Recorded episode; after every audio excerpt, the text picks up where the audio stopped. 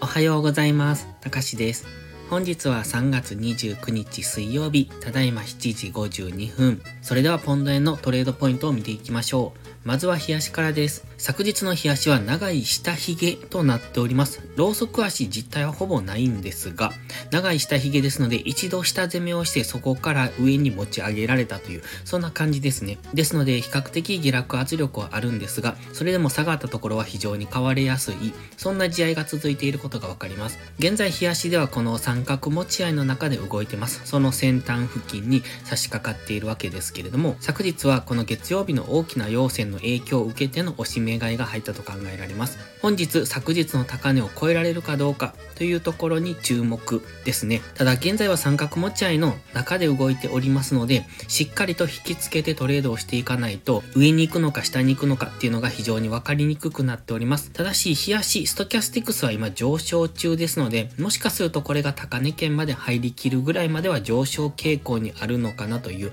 そんな感じも受けます。そう考えますと、クロス円はもう少しし底堅い動きをするのかなという印象。マクディに関しても下落、モメンタムが今ほぼ消失してますので、ここからのもう一段の上昇ということを考えることはできますが、今は大きく下落、大きく上昇、どちらにも動きやすい相場ですので、直近が強く上昇してきているからといって上抜けるという思い込みでトレードしていくのは危険です。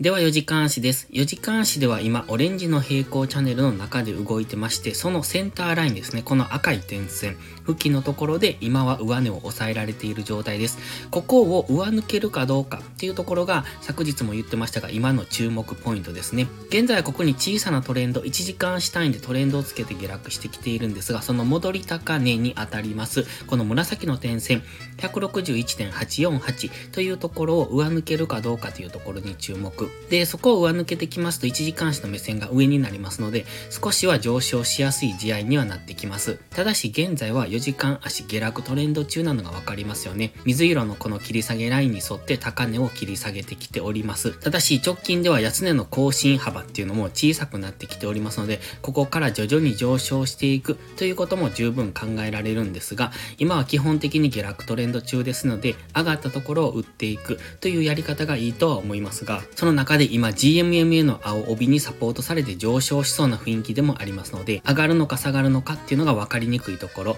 ですので、しっかりとポイントまで引き付けての戻り売り、そしてしっかり下がったところでの押し目買いっていうのをしていくのがいいと思います。ただし、やはり円高圧力っていうのも一定数かかってきますので、突発的な下落っていうことも考えられますので、その辺は注意ですね。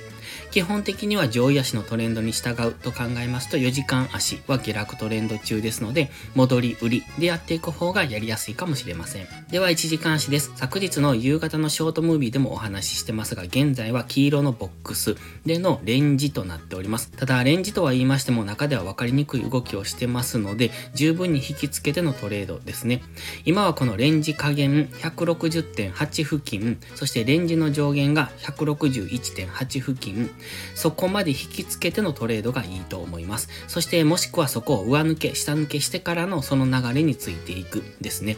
それまでは今、レンジの中で分かりにくい動きをしてますので、基本的にはトレードは避けるのがいいと思われます。ただ、やはり底堅い動きをしてますので、1時間足の GMMA に沿っても上昇してきてます。下がったところは買っていってもいいと思いますが、やはり基本的にレンジの真ん中付近っていうのは分かりにくい動きをしますので、あまり目先の利益にこだわって、そこでトレードするのではなく、しっかり自分が決めたところまで、チャートが上がってくる、もしくは下がってくるのを待ってからのトレードをする方が確実で安全だとは思いますので、その辺に注意してトレードしていくのがいいと思います。そしてなおかつ今は月末ですので、そこも注意ですね。月末に向けての分かりにくい動きというところもありますので、今は無理してトレードをする期間ではありませんので、もう少し方向性が出てから、先ほど言いましたように、レンジの下限とか上限に来たところ、もしくはそれを抜けてからというところに的を絞ってトレードしていくのがいいですね。それでは本日は以上です。この動画がわかりやすいと思ったら応援をお願いします。皆さんの応援がより多くの初心者の方へこの動画をお届けすることにつながります。そして最後にお知らせです。YouTube のメンバーシップでは初心者の方向けの丁寧な解説動画を毎週1本更新しています。トレードの基礎が学べるメンバーシップにご興味があれば一度お試しください。また初心者ではないけど安定して勝てないという方はポストプライムでのプライム会員をお勧めしています。こちらは YouTube のメンバーシップと違って2週間の無料期間があります。プライム会員価格は徐々に値上げを予定してますので、少しでも気になる方はお早めの行動がお得です。今登録すれば値上げ後も今の価格が適用されます。ぜひ無料期間を有効にご活用ください。URL は概要欄にあります。